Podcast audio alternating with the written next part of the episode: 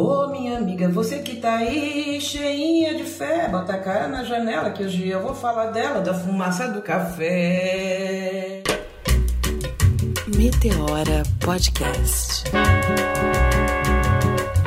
Oi, meu nome é Jacira e vai começar mais um podcast. Deixa aí o que você tá fazendo, senta aí, vamos tomar esse cafezinho, vamos tomar esse cafezinho comigo. Café tem cheiro de memória, nem sempre doce, nem sempre quente, nem sempre explosão.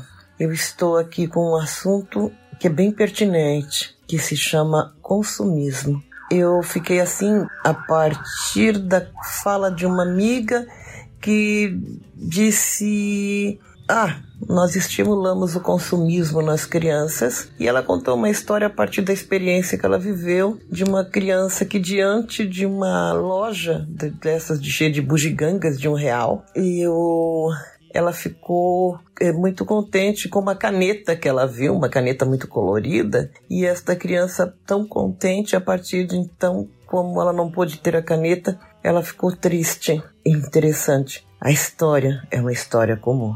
Mas essa história entrou em mim e entrou para dentro do meu livro e foi buscar uma história parecida com a minha. Eu vou contar para vocês como foi. quarta-feira acabar brincadeira, bandeira um dia, a minha mãe mandou eu ir na lojinha de encapar botão. Você que tem a minha idade vai talvez viajar para esse ambiente se você for uma pessoa intrigada com a vida como eu. Eu adorava levar os botões da minha mãe para encapar. O que é encapar botão? São uma plaquinha de metal com uma plaquinha de plástico e um tecido. A gente levava lá e o homem tem uma prensa. Ele une as duas coisas num pedacinho de pano colorido. Para mim, até hoje ainda chamam isto mágica. E falando em consumismo, hoje eu tenho a minha própria máquina de encapar botão. Eu não pude viver sem ela. Isso é consumismo? Eu não sei, mas eu sei que eu gosto dela. Eu não sou uma pessoa que tenha muitos pares de sapato, que tenha muitas roupas. Eu passo anos com a mesma roupa até ela rasgar ou virar outra coisa. Ah, mas a máquina de encapar botão. Então, era uma coisa interessante. O homem que encapava botão era um monstro, era um ogro, e eu chegava lá e a minha mãe falava, é para encapar de tal jeito, mas ele não me dava a menor ousadia. Ele olhava assim, fazia aquela cara de muxuxo, aquela cara de soslaio, pouco caso, pegava aquele monte de botão, entrava lá para dentro, ele não levantava o pé, ele arrastava a chinela. Ele parecia uma lesma, gente, uma lesma grande. E a esposa dele estava sempre brigando com ele. Antigamente não existia essa fala, depressão. Era preguiça mesmo que, que se chamava, né? E aí ele entrava lá para dentro e demorava muito para voltar com esses botões. E ele nunca cumpria com aquilo que a minha mãe gostava. Então isso fazia com que eu voltasse várias vezes. Olha, não é assim, olha, não é assim. E ele só fazia assim, tchuf. Sabe, quando a pessoa fazia.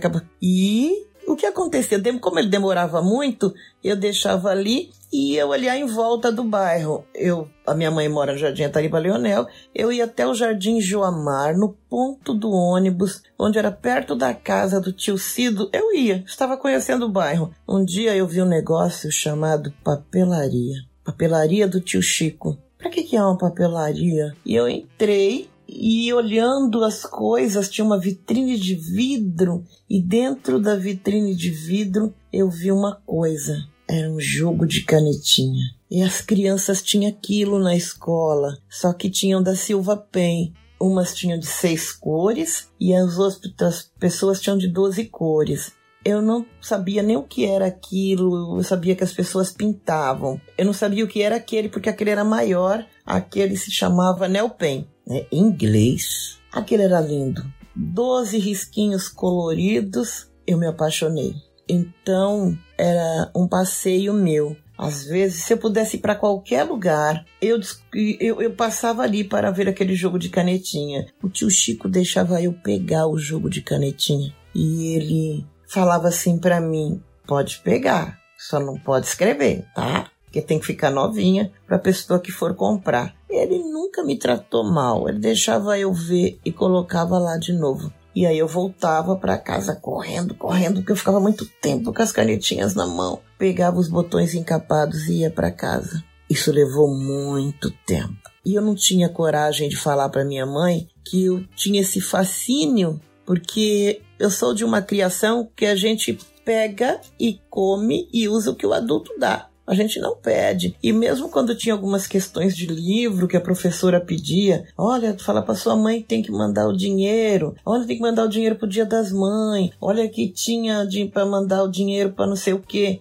A minha mãe ficava muito brava. Minha mãe ficava muito brava. Então eu achava que eu tinha um problema com dinheiro muito sério. Muito sério, assim, tudo que dependia de dinheiro, se eu preferisse, pudesse não falar, era melhor né? Mas aí de vez em quando, por exemplo, o padrinho dava dinheiro. Quando o padrinho dava dinheiro, minha mãe logo recolhia, que era para as despesas da casa. Eu também fiz isso depois com os meus. É horrível isso, mas eu aprendi este modelo e passei para frente. Até que eles também sabiam assim como eu, aprenderam a esconder de mim as coisas que eles ganhavam. E eu fiz o mesmo. Então, toda vez que eu ganhava um dinheirinho, eu guardava num lugarzinho. E foi assim por muito tempo. O homem que encapava botão morreu. Sabe que dia que ele morreu, gente, sabe o que, que eu pensei? Que ele já queria morrer. Fazia tempo, aquele homem era muito triste. Ele já estava morto há muito tempo e não sabia. Aí então, depois que isso aconteceu, eu não tinha mais como ir lá para encapar botão. Então eu dava outras desculpas e passava no tio Chico. Eu não sabia se era a mesma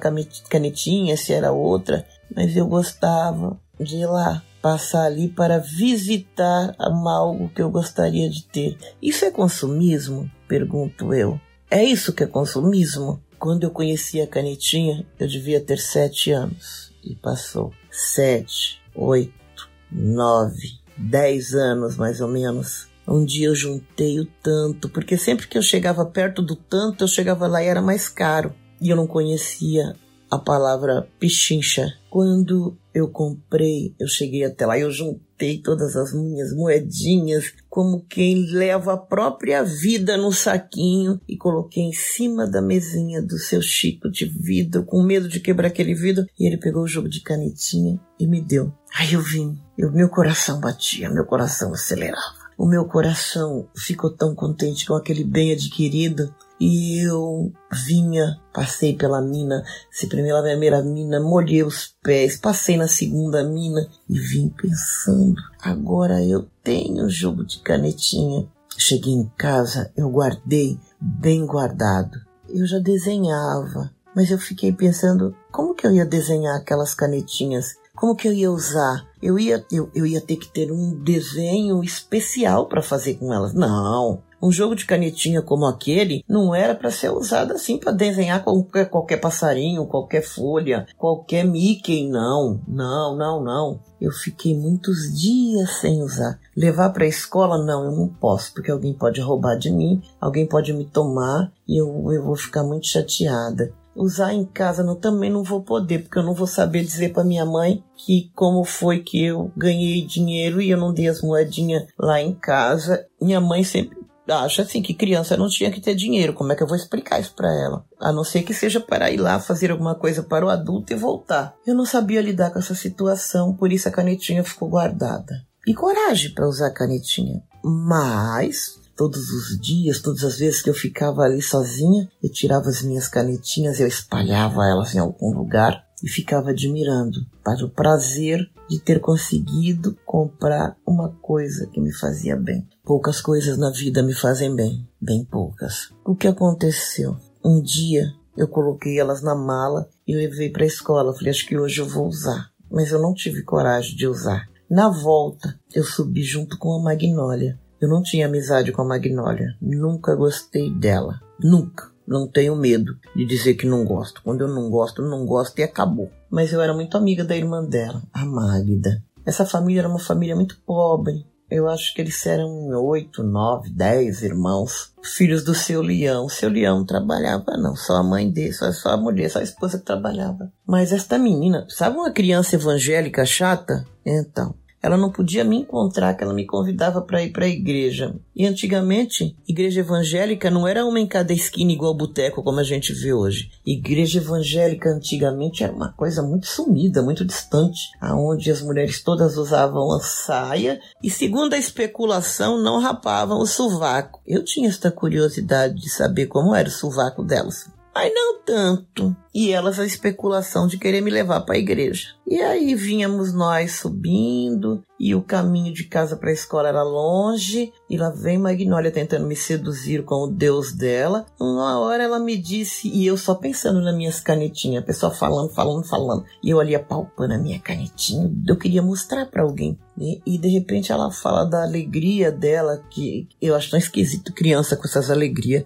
do Deus dela que salvava ela, e ela disse que eu também precisava ser salva. E aí eu falei para ela, eu acho que Deus já me salvou. Eu encontrei uma brecha para mostrar a canetinha para ela. Aí eu abri a bolsa e eu falei para ela, contei a história, que demorou muito para eu conseguir, para Deus me abençoar, né? E aí ela me pediu para ver a canetinha. A minha cabeça dizia não, mas o meu coração falava deixa, deixa, deixa. Por várias vezes eu tive a atitude de dar ou não dar para ela ver a canetinha. Quando chegamos em frente à casa dela, eu resolvi driblar o que dizia a minha cabeça e deixei ela pegar. E ela disse: Deixa eu mostrar para minha mãe. Aí eu deixei. Aí ela entrou na casa dela e nunca mais saiu. E eu fiquei na porta. Aí, como ela demorasse muito, eu bati palma e a mãe dela saiu. E eu falei para ela: é, a senhora pode chamar a Magnólia para devolver a minha canetinha? A mãe dela entrou, saiu e cinicamente falou assim para mim: Ela não tá aqui. Ela tava porque a casa dela era de um cômodo só, tinha nem janela. Ela não tá. E aí o que, que eu vou fazer quando um adulto fala? Quando um adulto tá mentindo?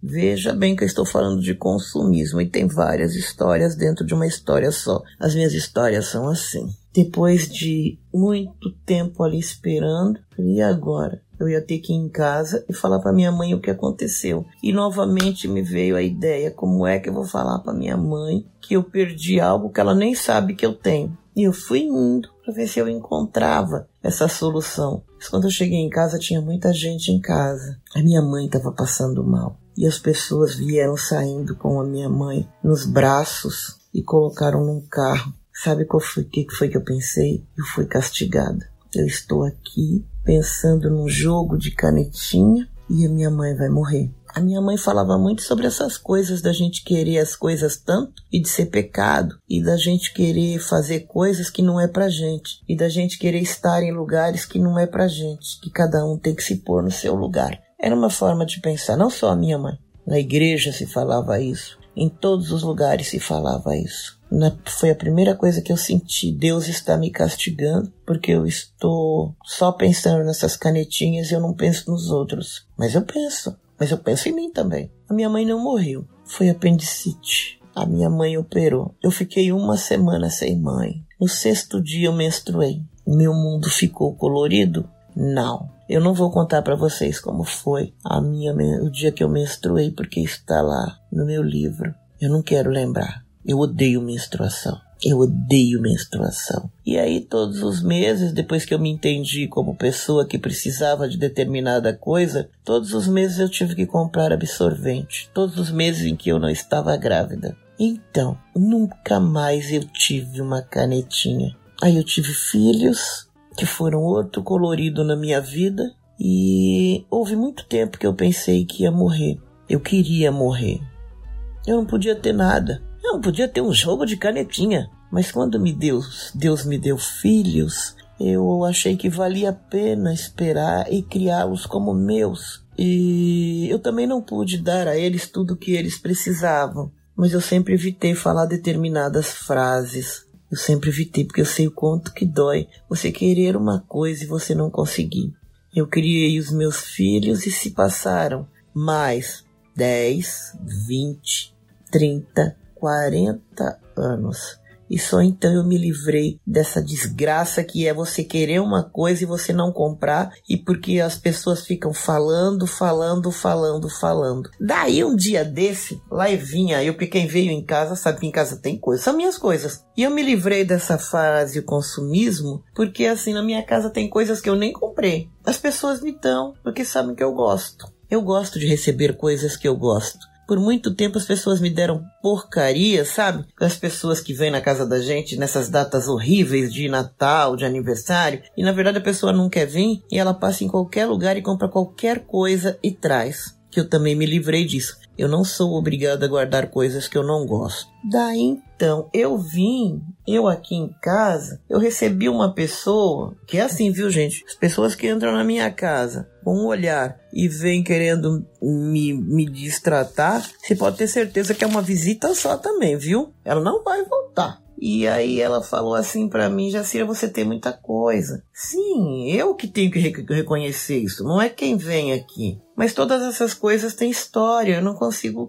tem, tem coisas que eu jogo fora, tem coisas que faz parte da minha história. Eu não quero jogar fora. Eu preciso mandar na minha vida, agora que a casa é minha. E quando se fala de lápis e de canetinha, de todas essas coisas que pinta, eu tenho. Hoje em dia, se eu vejo e eu entro lá e pergunto o preço, não espero mais. Mas quanto custa? Se eu tiver um dinheirinho que dá para comprar naquela hora, eu levo. Não pergunto quanto que é, parcelo. Foda-se quem acha que isso é consumismo. Eu quero e acabou. Pronto. Mas às vezes eu saio ali do HC onde eu faço hemodiálise, e eu quero comer alguma coisa. E aí eu falo assim: puxa, eu posso ir no Riviera, eu gosto do Riviera, eu gosto de determinado lugar, às vezes eu quero ir no América. E em seguida, essa voz do não, essa voz assombrosa fala assim para mim: não, come qualquer coisa. Você pode qualquer coisa. Você pode estar em qualquer lugar. Você não pode ir a.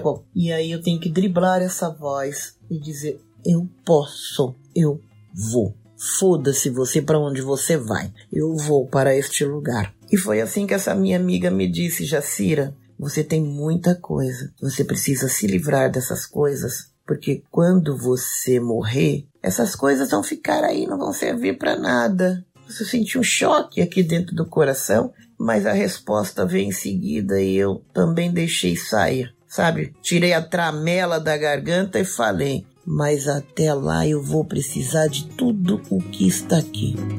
Pronto. Falei. Bom dia, pessoal.